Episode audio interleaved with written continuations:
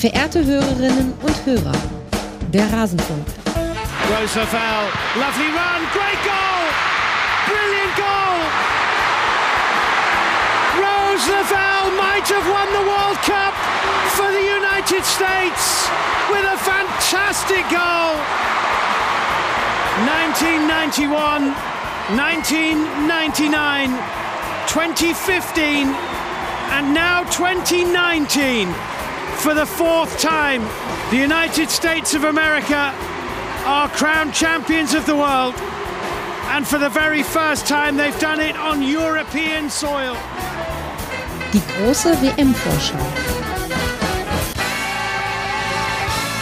Leute, Leute, es geht bald los und ich begrüße euch sehr herzlich zur ersten Rasenfunk-Folge zu dieser WM der Frauen, die nicht die Vorschau ist. Die habt ihr hoffentlich alle schon gehört. Es waren doch nur ein bisschen mehr als acht Stunden, liebe Hörerinnen und Hörer. Das habt ihr doch hingekriegt.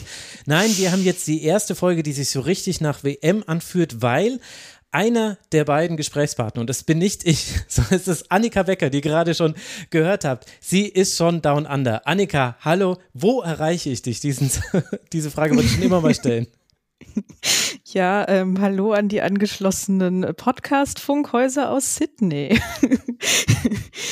Du bist Und, unten äh, angekommen in einer Odyssee. Ja, ja, und äh, ich muss noch mal betonen, wie episch einfach dieses Intro ist. Das ist sehr, sehr geil. Ja, absolut. Ich habe schon überlegt, ob ich das überhaupt noch wechsle jetzt dann während der WM. Aber das muss man mal gucken. Es wird auch ein Zeitthema sein und damit wirst du ja auch zu tun haben, Annika, weil je nachdem, wie viele Sendungen wir noch zusätzlich zu dem, was wir geplant haben, machen, was da vielleicht noch so dazwischen kommt, wird sich daran auch entscheiden, habe ich noch die Zeit, noch ein weiteres Intro zu schneiden und so weiter. Wie geht's dir denn? Ähm, ich bin heute schon irgendwie relativ geplättet. also mein, mein Flug hierhin, der war ja so zweigeteilt, irgendwie einmal sechs Stunden, dann zwei Stunden irgendwie rumtrödeln und dann nochmal 13 Stunden. Und die haben dann halt voll reingeballert. also das ging auch irgendwie allen anderen, die um mich herum saßen, auch nicht anders. Also neben mir saß eine sehr freundliche neuseeländische Frau, die dann ähm, meinte so, na ja, also die ist von Manchester äh, nach Sydney geflogen und meinte dann so, na ja, äh, sie haben das ja gut, sie sind dann ja gleich angekommen. Ich muss dann noch mal ein paar Stunden weiter und ich habe sie wirklich nicht darum beneidet. Mhm. Nee, aber so an sich äh, ist alles gut. Ich bin hier gut angekommen und ja, habe ähm, jetzt so die letzten Tage immer da mitverbracht, mir die Stadt hier und da mal ein bisschen anzugucken, Eindrücke zu gewinnen und es ist sehr schön hier. Und wart ihr denn im Flieger dann schon alle, alle komplett in WM-Montur, oder? Da hat man doch bestimmt dieses schicke Maskottchen die ganze Zeit gesehen, ganz viele Fußballtrikots. Äh, nein, also als sie mich ähm, irgendwann gefragt hat, warum ich eigentlich nach Australien fliegen würde, habe ich gesagt, äh, für die WM und sie finde so, oh really? Aber sie wusste immerhin Ähm, welche WM, ja? Ja, das schon. Aber äh, Fußball war da jetzt nicht so das, das allergrößte Thema. Und naja, auf dem Flug von, von Frankfurt aus, ähm, von dem deutschen Flug aus, da hatte ich zwei sehr, sehr freundliche Herren neben mir sitzen und äh, die wussten schon ein bisschen mehr, was mit der WM los ist, aber die waren jetzt auch nicht deswegen äh, on the road oder on the flight, besser gesagt. Weißt du, was wir ja vergessen haben, Annika? Das ist mir natürlich Was? erst aufgefallen, als ich die ersten Bilder von dir aus Australien dann gesehen habe. Ich hätte dir natürlich ungefähr 2000 Rasenfunk-Sticker mitgeben müssen, egal ja, ob das, das schreiben wir auch gerade schon immer. Spätestens seit diesem Hansa-Sticker auf der Deutschlandsäule. Ich fand das ja klasse, dass der da drauf war. Ja, also muss man vielleicht kurz erklären. Annika postet schon äh, bei Instagram als äh, Fußballnika bist du da und äh, wir posten auch beim Rasenfunk äh, Sachen. Da gab es eben die Teamsäule von äh, Deutschland, war die einzige, die schon bestickert war und das war ein Hansa-Aufkleber und darunter einer von Hertha BSC. Habe ich das richtig erkannt? Ich bin mir nicht sicher, ob das Hertha war oder nicht irgendwas anderes mit Blau-Weiß, irgendwie ein Berliner Verein vielleicht im Namen. Mhm. Ähm, weil das erste Wort oben ist blau und es ist aber so auf der linken Seite, dass danach wahrscheinlich noch was anderes kommt. Mhm. Und ich habe es aber nicht erkannt. Also da dafür kenne ich mich leider mit den äh, nicht ganz so weit oben spielenden Berliner Fußballvereinen nicht so gut aus. Seht es mir bitte nach. Ja, die Leute können sich ja angucken und könnt ihr ja dann bei Instagram schreiben. Auf jeden Fall haben wir das leider verpasst, dir ganz viele Rasenfunksticker mitzugeben. Das war natürlich ein Fehler. Andererseits, du hattest schon genug Gepäck. Es war ja dann am Schluss ein Kampf, glaube ich, äh, unter das Gewicht zu kommen, mhm. wie, wie beim Eingewichten beim Boxen war das, glaube ich, so ein bisschen. Naja. Bevor wir äh, gleich noch ein bisschen plaudern, will ich aber unbedingt noch sagen, dass du jetzt in Australien bist. Das haben wir natürlich nur euch da draußen zu verdanken, liebe Hörerinnen und Hörer. Ganz herzlichen Dank dafür. Wie ihr ja wisst, ist Annikas Reise wie alles im Rasenfunk crowdfinanziert. Auf rasenfunk.de slash supportersclub erfahrt ihr, wie man uns unterstützen kann. Das haben schon einige getan bisschen fehlt auch noch, um das Ganze zu finanzieren, das ganze WM-Projekt jetzt im Gesamten. Also macht das gerne, wenn ihr den Rasenfunk unterstützen wollt. Rasenfunk.de slash Supporters Club und ihr könnt euch auch als Rasenfunk-Supporterin und Supporter registrieren. Es sieht positiv aus. Ich will noch nicht zu 100 Prozent das hier bestätigen, ohne vorher Rücksprache mit Frank gehalten zu haben, dass wir das mit der Anzeige der letzten Kontotransaktion jetzt gefixt bekommen haben. Das heißt, wenn ihr da mal Probleme hattet oder das mal zum Anlass nehmen wollt, reinzugucken, schaut mal, ob da eure letzte Zahlung ist. Ihr müsst euch uns aber nicht ganz viele E-Mails schreiben, wenn es nicht funktioniert, weil das kriegen wir selber mit. Also wir, äh, aber ich hoffe, es sieht jetzt alles ganz gut aus.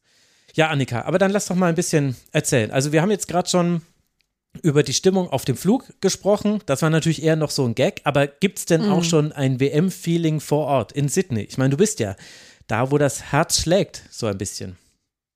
Mm, also es kommt sehr drauf an, wo man unterwegs ist. Ähm, erstmal muss man, finde ich, sagen, ähm, wird hier in der Stadt schon äh, darauf hingewiesen, so. Also wenn man am Flughafen ankommt, dann gibt es irgendwie so eine große äh, so einen großen Bildschirm, wo halt ständig ähm, so ein Werbeclip für die Matildas, also für die Australierinnen läuft und auch für die WM allgemein.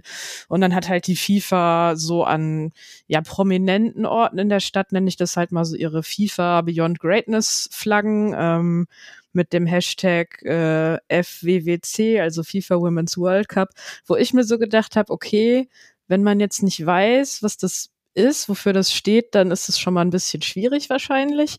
Ähm, aber es gibt Klingt es ehrlich immerhin. gesagt wie irgend so eine Baumaterialienmesse oder so. Ja, ja.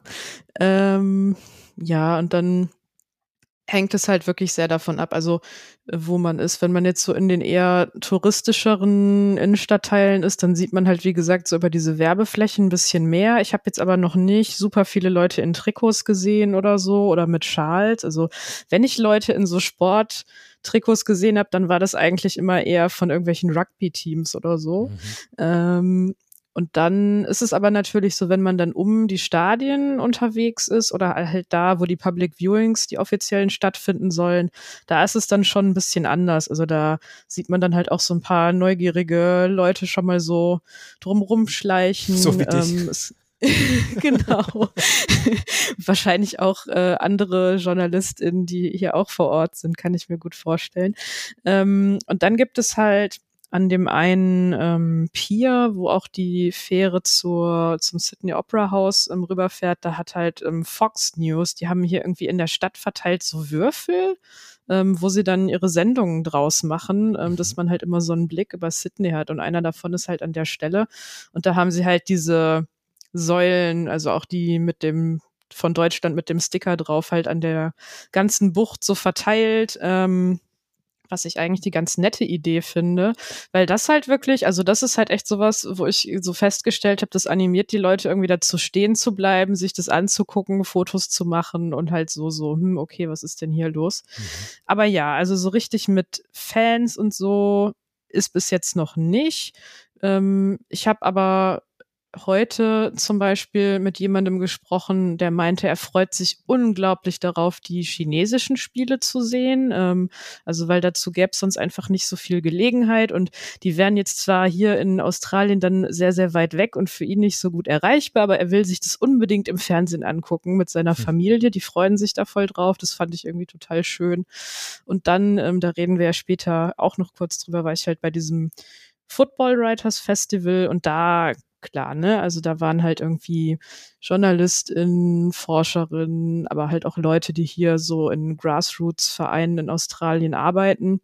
Ähm, und die waren natürlich komplett so auf äh, WM-Fieber geeicht. Mhm. Jetzt hattest du natürlich viel damit zu tun, dich zu akklimatisieren und äh, erstmal anzukommen, Jetlag aufarbeiten und so weiter und Akkreditierung abholen und lauter solche Sachen. Äh, und aus diesen Gründen und noch ein paar anderen hast du es ja bisher noch nicht nach Wyong geschafft, da wo das deutsche Team ist. Jetzt habe ich mich gefragt, hat man da so eine Fear of Missing Out, wenn man zwar auf ne, dem richtigen Kontinent ist, aber dann doch nicht vor Ort ist?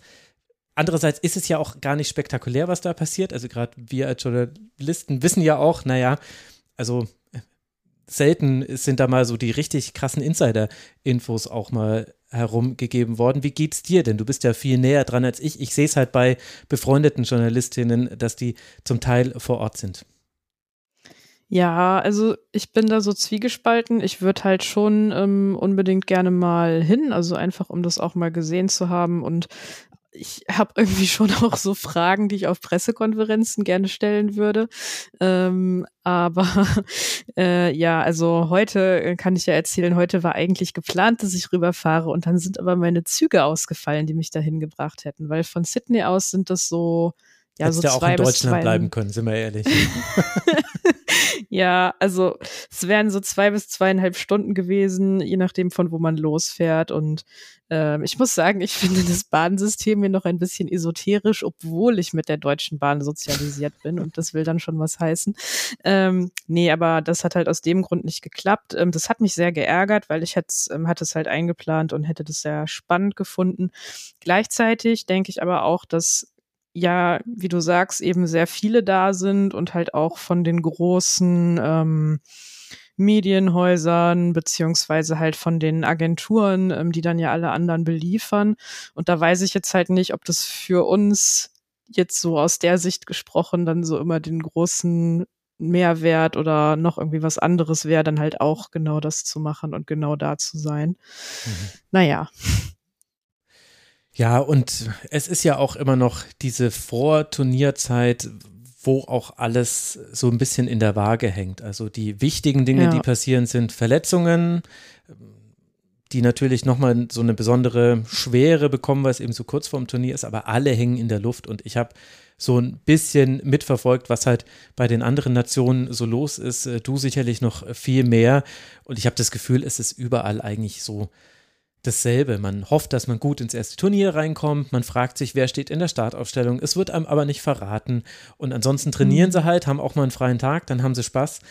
Und aber alle warten ja nur, dass es losgeht. Also inklusive uns ja. beiden.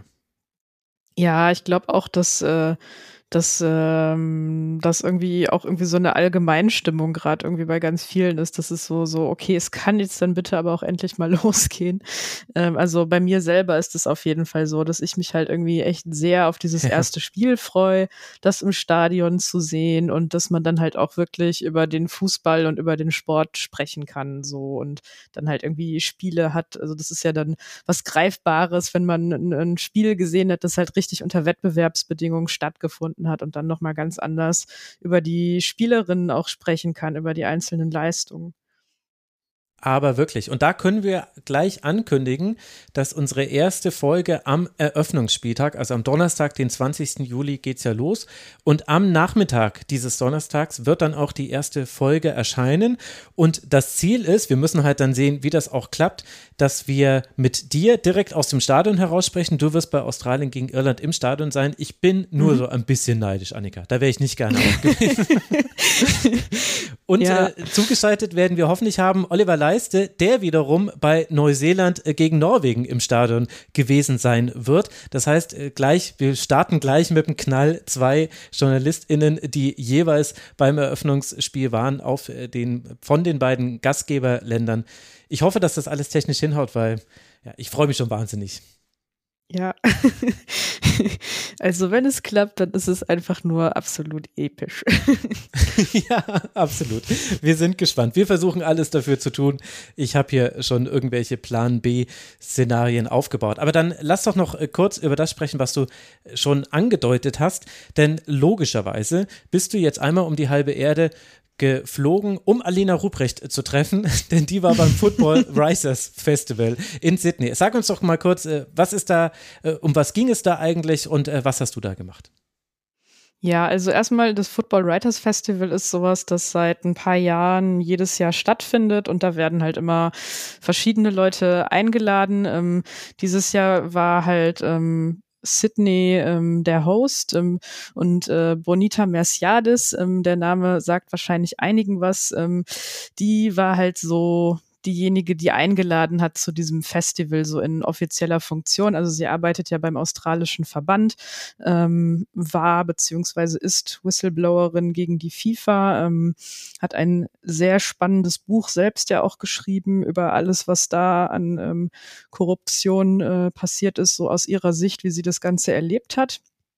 Ähm, genau, und die war dann bei dem Festival auch anwesend und dann gab es so einen Wettbewerb, für den man sich bewerben konnte, ähm, dass man eben auf Einladung da auch lesen konnte und ähm, Teil einer Anthologie wird. Und da hat Alina mitgemacht und deswegen war Alina da und hat halt ihren großartigen Text auch äh, vorgelesen, äh, beziehungsweise war bei einem Panel.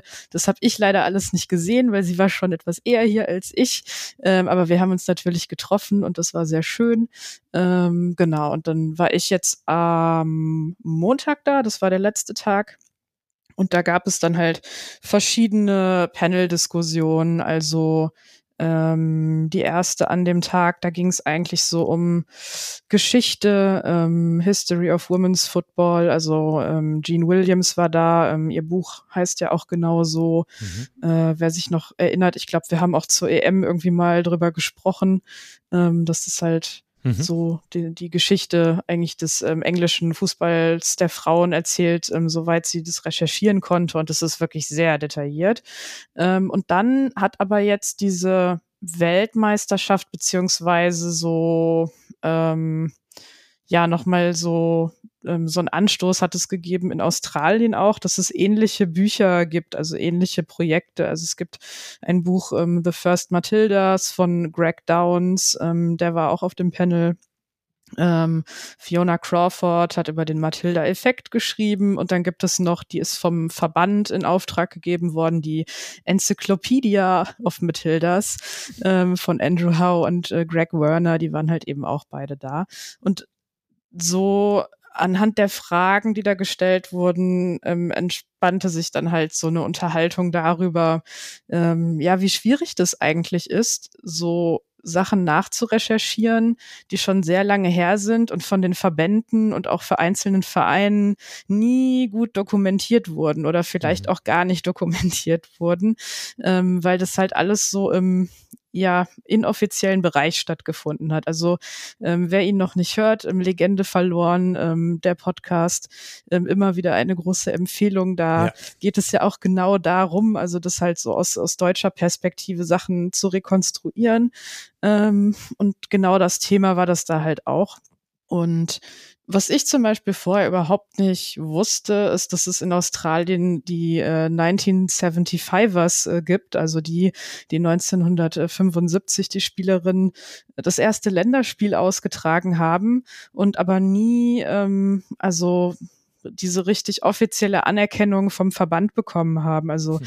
man spricht hier in Australien immer davon, dass 1979 das erste Spiel stattgefunden hat und ab da wurden offizielle Caps, also Länderspiele gezählt und bei denen davor halt eben nicht. Und dann ähm, gab es so rund um diese WM halt auch diese große Diskussion teilweise darum, weil das ja für gewöhnlich so ist, dass dann so ehemalige Spielerinnen irgendwie eingebunden werden in Medientermine und ja, um überhaupt so die Geschichte des Sports im Land zu erzählen und so. Und das ist halt alles nicht passiert, beziehungsweise erst sehr, sehr verspätet passiert, als sich da ja so einige Stimmen irgendwie mal so lauter ähm, geworden sind. Und das ähm, ja, war einfach alles sehr spannend zu hören. Also ich kann es jetzt gar nicht selber komplett wiedergeben, aber ähm, das war auf jeden Fall sehr interessant. Ja, und spannend, wie sich die Geschichten in der Geschichte gleichen. Also sowohl ja. was quasi die Anfänge des Frauenfußballs in vielen Ländern angeht, als auch vor allem, wie schlecht vieles dokumentiert ist, weil es eben nicht offiziell von den Verbänden kam, weil es nur wenige Menschen gibt, die damals schon quasi da organisatorisch so eingebunden waren, dass die auch die Möglichkeit hatten, was festzuhalten, weil es auch keine Forschung gibt. Also es wäre ja schön, wenn es diese ganzen Bücher, die alle mit Mathilda im Titel jetzt gerade erschienen sind, wenn es davon vor 10, 15 und 20 Jahren schon welche gegeben hätte, wo dann quasi die AutorInnen aufeinander mhm. aufbauend hätten recherchieren können, das fehlt eben einfach an vielen Ecken und das sehen wir ja in Deutschland auch. Ja, ja, und das war da halt auch so ein Thema. Also, das ist so die Leute, die dann irgendwann mal danach kommen, die werden es ein Stück weit einfacher haben, aber wahrscheinlich auch nicht viel, weil allen klar ist, dass es sehr wahrscheinlich ist, dass man halt immer noch irgendwas übersehen hat. Also es gab diese Situation, ähm, dass einer der beiden Autoren von der Enzyklopädie ähm, irgendwie sagte so, ja, wir wollten eigentlich, ähm, hätten wir sehr gerne was zu dem und dem Turnier noch rausgefunden, aber es gab, gibt dazu einfach keine Papiere. Und dann sagte eine Frau im Publikum, ja, ich habe die bei mir, aber und ähm, halt auch genau in dem Tonfall. Und dann ähm, haben sie halt so erklärt, so, ja, also das ist ja schön, wenn sie die haben, aber wir, sie, wir kannten sie ja bisher gar nicht und wir hätten ja, woher hätten wir denn wissen können, dass wir sie fragen sollen und so und also genau das ist ja das Problem, wenn man nicht weiß, wer involviert war bei Sachen, dann weiß man ja überhaupt nicht, wer die Anlaufpunkte sind und mhm. dann äh, passieren halt solche Dinge. Ja, und gleichzeitig, das habe ich mir jetzt bei Legende verloren schon öfter gedacht und auch wenn ich quasi über so eigene Projekte nachgedacht habe, die ich vielleicht mal machen könnte. Es liegt auch so eine unglaublich große Verantwortung bei denjenigen, die da den ersten Aufschlag machen. Also ja. Legende verloren, widmen eine komplette Staffel oder, oder sehr viel Zeit, stimmt nicht, war nicht die ganze Staffel, aber erstmal der Frage, wer hat denn eigentlich das erste Tor geschossen in der Geschichte der Bundesliga der Frauen? Und überraschenderweise ist es nicht die Person, die die ganze Zeit da genannt wurde, die Spielerin.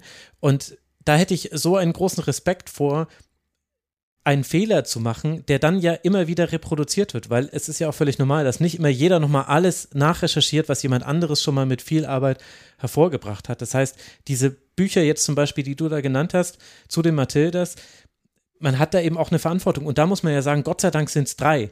Denn da haben wir ja schon mal verschiedene AutorInnen, die sich dann quasi damit beschäftigt haben.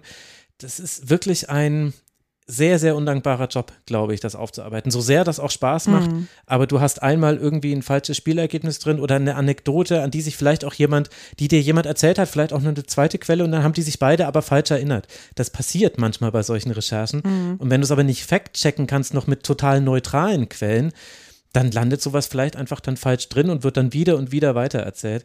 Also es ist schon, ja, es ist quasi die Arbeit von Historikerinnen und Historikern, die ich gerade erzählt habe. Für die war das gerade sehr langweilig. Aber ich habe halt da zum ersten Mal so wirklich drüber nachgedacht, zuletzt. Ja, aber was mir gerade noch einfällt, was jetzt irgendwie damit weniger zu tun hat, ist, äh, dass Jean Williams einfach fabulously angezogen war, weil sie, sie, hatte nämlich einen Mantel an, auf den sie selber hinten Serena Weekman äh, draufgestickt hatte, so mit mit Goldstick und halt auch die Co-Trainer so daneben. Und sie hat dann erzählt, dass sie mehrere von solchen ähm, Mänteln und Strickjacken und so hat mit Fußballerinnen oder Trainerinnen drauf, weil das für sie diese Bedeutung hat. Ähm, der Fußball der Frauen war halt schon immer irgendwie DIY und was selbstgemachtes. So, es gibt keinen Verein, wo wir spielen können, ja, dann gründen wir eben einen. Wir haben keine Trainerin, ja, dann macht jetzt eben eine von uns den Trainerschein. So, es ähm, gibt dieses nicht, so ja, irgendwer kümmert sich. So, wir brauchen mhm. Busfahrer. Mhm äh, Udo fährt, so ungefähr. Und ähm, das fand ich irgendwie sehr, sehr schön und cool sah es nebenbei auch aus. Sehr gut. Und äh, dann gab es ja auch unter anderem eine Diskussion darüber, und ich glaube, das interessiert die Hörerinnen und Hörer auch. Wie schätzen denn Menschen vor Ort äh, jetzt dieses Turnier ein und dessen mögliche Auswirkungen auf den australischen Frauenfußball? Genau, ähm, es gab eine größere Debatte darum und die hatte sehr enge Regeln. Also es gab zwei Teams, ein Team äh, Yes, ähm, es wird einen großen Impact geben oder ein, ein Game Changer sein und ein Team Nein eher nicht. Ähm, das war dann verteilt an ganz verschiedene Leute. Ähm, ich kann schon mal vorwegnehmen, das Team Nein, ähm, es wird keinen großen Effekt haben, hat gewonnen, ähm, was vielleicht ein bisschen überraschen mag. Aber ich fand das so, aus dieser Debatte heraus vollkommen schlüssig, weil da waren mehrere Leute dabei, ähm, die eben aus erster Hand erzählen konnten, wie so ja das Ligensystem ähm, und eigentlich auch die verschiedenen Regionalverbände in Australien organisiert sind, beziehungsweise dass sie eben nicht besonders gut organisiert sind, ähm, dass speziell der Bundesstaat Victoria ähm, finanzielle Probleme hat und sich das eben auch auf den Sport auswirkt. Aber auch bei den anderen ist es so, dass sie eigentlich jetzt schon ähm, also sich natürlich versuchen wollen vorzubereiten auf den Andrang an Kindern ähm, und Jugendlichen, vor allem Mädchen, der sehr wahrscheinlich kommen wird, die diese WM sehen und sagen so, okay, ich möchte auch gerne im Verein spielen, ähm, aber sie haben überhaupt nicht die Kapazitäten und sie wollten sich vorbereiten, um, um diese Kapazitäten zu schaffen, aber es gibt dafür zu wenig Geld. Ganz schlicht und einfach ähm, um dem irgendwie irgendwas entgegenzusetzen. Und denen ist jetzt schon klar, dass sie halt ganz viele wieder nach Hause werden schicken müssen, die da auf sie zukommen. Also, und das hat dann damit zu tun, dass hier teilweise die Distanzen halt einfach sehr, sehr groß sind. Ähm, also gerade wenn man halt nicht in den ähm, großen Ballungsräumen ist mhm. und aber auch sehr mit so einer Einkommensschere, äh, die es gibt. Also, dass das einfach sehr, sehr teuer ist, in Australien ähm, Kinder in einem Sportverein anzumelden oder in einem Fußballverein anzumelden. Und dass es einfach sehr viele Familien gibt, die dieses Geld nicht haben. Ähm, ja, und das, das ist halt so das, wo es dann darum ging, ähm, die Aufmerksamkeit, die es jetzt gibt, das Geld, das es jetzt gibt, das landet halt alles oben an der Spitze. Das landet bei den Nationalspielerinnen, dem Nationalverband, ähm, vielleicht noch bei den Vereinen, die halt in der ersten Liga spielen. Aber das kommt eben nicht unten an, so hm. an, an der Basis. Und die Basis, eine, eine gesunde Basis, ich meine, das kennen wir ja auch aus Deutschland, das ist das, was es eigentlich braucht, um ja ein, ein nachhaltig gesundes Fußballsystem äh, im Land zu haben. Ernüchternd, oder? Ja, schon.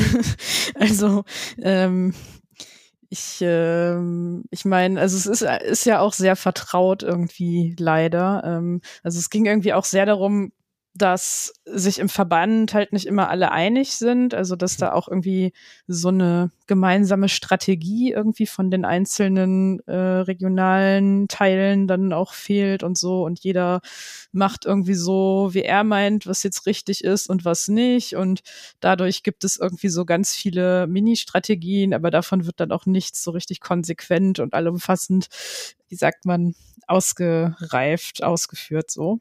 Mhm. Ja.